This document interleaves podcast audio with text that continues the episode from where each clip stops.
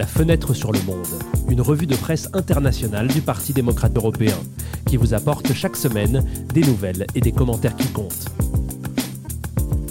Bienvenue dans le 11e épisode de la deuxième saison de Fenêtre sur le monde.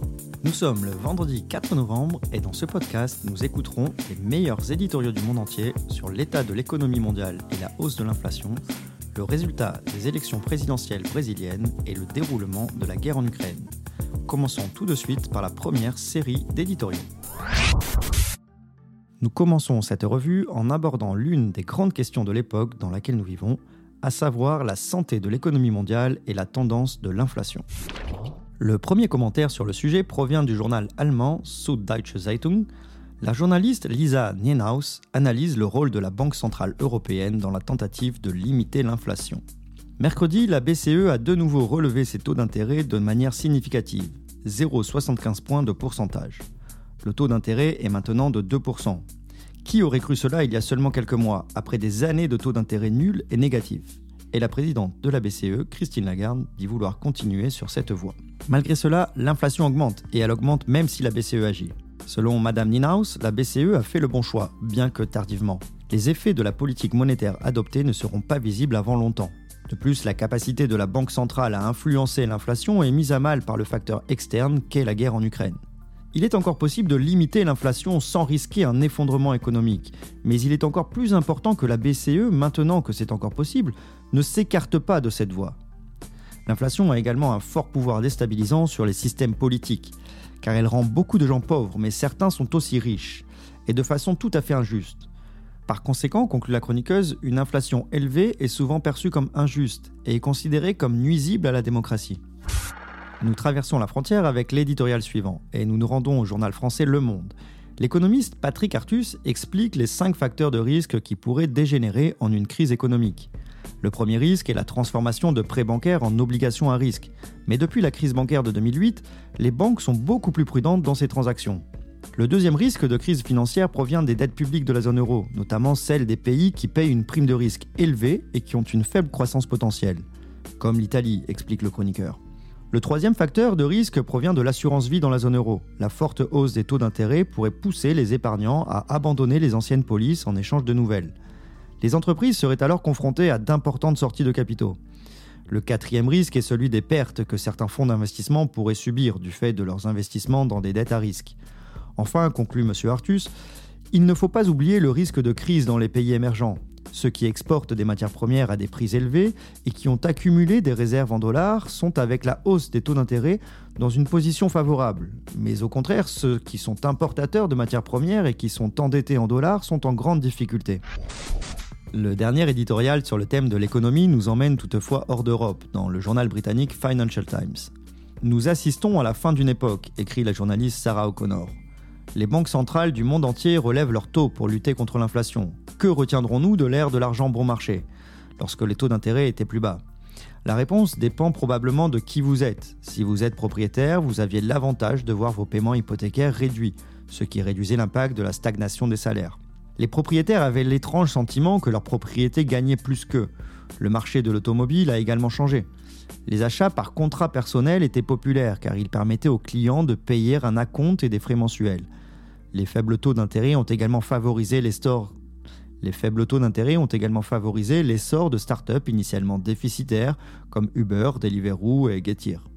Ensuite, il y a eu l'expansion des entreprises du type acheter maintenant, payer plus tard, qui s'associe à des détaillants pour donner aux clients la possibilité de payer leurs produits avec des versements sans intérêt. Aujourd'hui, toutes ces startups numériques sont sous pression. Le cours de leurs actions s'est effondré, tout comme la valorisation financière de certaines. C'est pourquoi, conclut le journaliste, je pense que l'image la plus durable de l'ère de l'argent bon marché sera la récente annonce selon laquelle les clients peuvent désormais payer un plat à emporter Deliveroo en plusieurs fois via Klarna, une application de paiement échelonnée en ligne. L'impression de deux ivrognes se soutenant mutuellement à la fin d'une longue fête. La deuxième série de commentaires de la journée concerne le résultat des élections présidentielles brésiliennes. Les Brésiliens étaient appelés aux urnes dimanche dernier et les électeurs ont récompensé le leader de gauche du Parti des Travailleurs, Luiz Inácio Lula da Silva, plus connu sous le nom de Lula. Lula avait auparavant été, Lula avait auparavant été président du Brésil de 2003 à 2010. Toutefois, le résultat a montré que le Brésil était un pays fortement divisé. La marge de victoire de Lula était d'un peu moins d'un pour cent, avec 50,9% des voix. Le président sortant d'extrême droite, Jair Bolsonaro, a donc été battu mais a tout de même recueilli 49,1% des voix.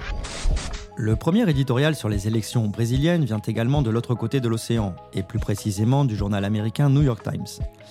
Enfin, pour le bien de notre santé mentale collective, nous pouvons dire que Bolsonaro a été battu, pense la chroniqueuse Vanessa Barbara. Les quatre dernières années, sous la direction de Bolsonaro, nous ont montré jusqu'où une nation peut descendre, et nous avons hâte de ressortir du marécage de l'abattement politique. Le débat politique a beaucoup changé au cours des neuf dernières années, explique Barbara. Alors qu'auparavant les Brésiliens descendaient dans la rue pour manifester en faveur de la gratuité des transports publics, le débat public est désormais centré sur des questions de conspiration, comme la présence de robots minuscules dans les vaccins Covid-19. Avec l'apparition de Bolsonaro sur la scène politique, un barrage d'extrémisme de droite réprimé a éclaté. Jour après jour, l'intégrité du discours public a été liquéfiée par les affirmations conspiratrices, mises en branle par les médias sociaux et encouragées par Bolsonaro. Malgré la défaite de Bolsonaro, son influence se fera toujours sentir dans le pays. En effet, l'extrême droite a fortement accru sa présence dans les deux chambres et les institutions. La tâche qui attend Lula ne sera pas facile et il pourra être contraint de compter sur le soutien des partis du centre, avec le risque de recourir une fois de plus à un échange de faveurs corrompues.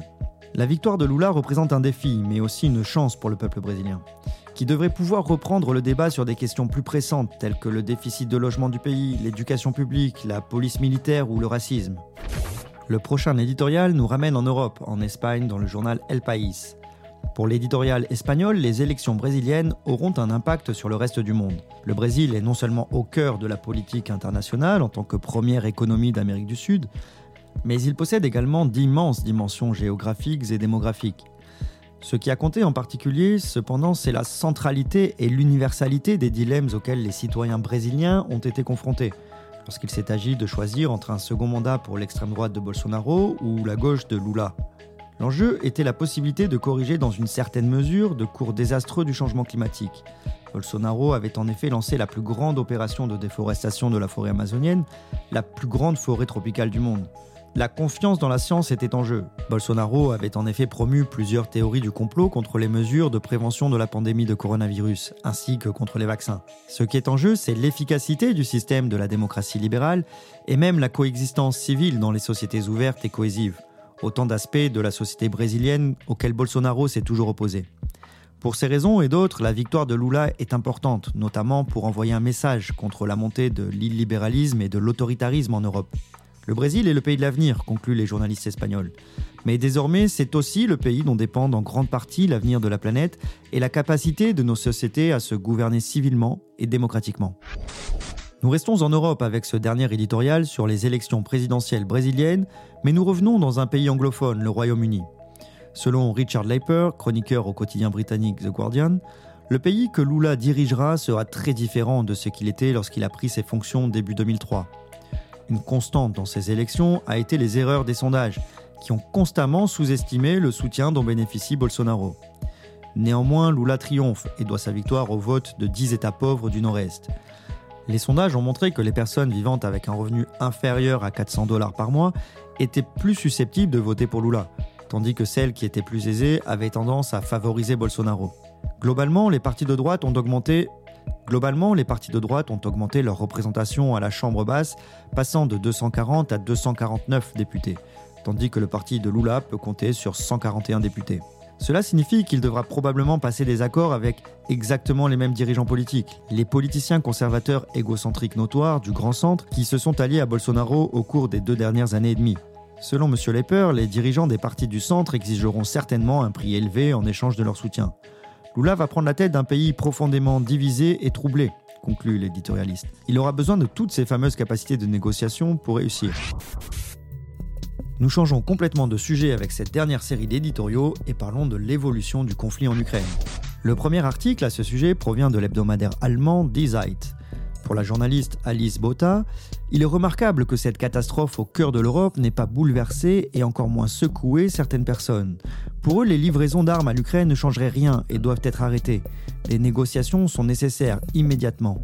Selon la chroniqueuse, les négociations sont nécessaires, mais elles ne peuvent être séparées de l'envoi d'armes aux Ukrainiens, qui les utilisent pour se défendre contre l'envahisseur russe. Pour ceux qui s'opposent à l'envoi des armes, celles-ci ne font que prolonger les souffrances du peuple ukrainien. Et la Russie serait prête à négocier comme ce fut le cas pour l'accord sur les céréales. Oui, l'accord fonctionne car il ne coûte rien aux Russes, leur apporte beaucoup et leur apporte des milliards. En ce qui concerne l'Ukraine, cependant, la position russe n'a pas changé. Au contraire, le Kremlin voulait annexer certaines parties de l'Ukraine en organisant des référendums sous la menace des armes. C'est vrai, la fourniture d'armes ne peut être la seule solution. Mais envisager des solutions sans eux alors que la partie russe veut détruire l'État ukrainien serait imprudent et dangereux. Forcer les Ukrainiens à négocier maintenant revient à ignorer les objectifs de la Russie. Pour Bota, en conclusion, lorsque les Ukrainiens déposent les armes, lorsqu'ils sont sous occupation russe, leur souffrance ne cesse pas. Alors non seulement il n'y a pas de paix, mais il n'y a pas non plus d'espoir de paix. Nous nous déplaçons vers le sud de l'Europe avec cet autre commentaire et nous nous rendons dans le journal espagnol El País. Pour David Trueba, le dernier discours de Poutine a révélé au monde ses véritables intentions dans le conflit, hormis les intentions territoriales, et a fait sortir ses alliés de l'Ouest. Pour le chef du Kremlin, la situation en Ukraine est également une lutte pour les coutumes et le mode de vie occidental. Poutine veut façonner la vie privée des gens et lutter contre ce qu'il considère comme la décadence morale des démocraties.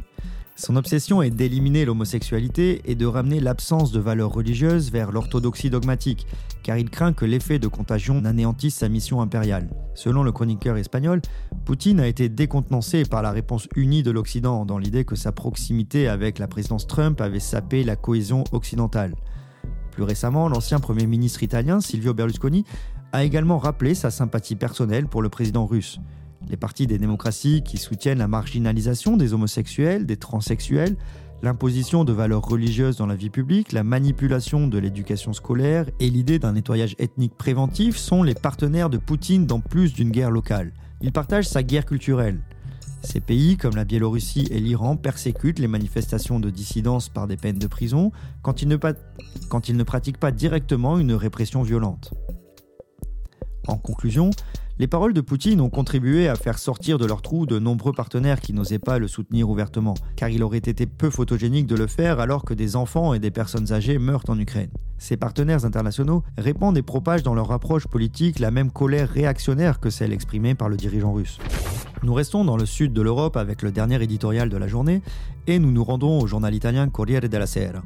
Paolo Lepri souligne que l'isolement de la Russie est désormais répandu dans toute l'Europe.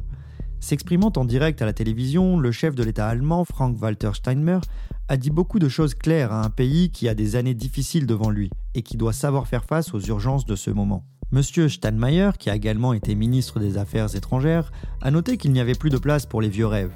L'invasion russe de l'Ukraine a donc marqué l'échec ultime d'années d'efforts diplomatiques.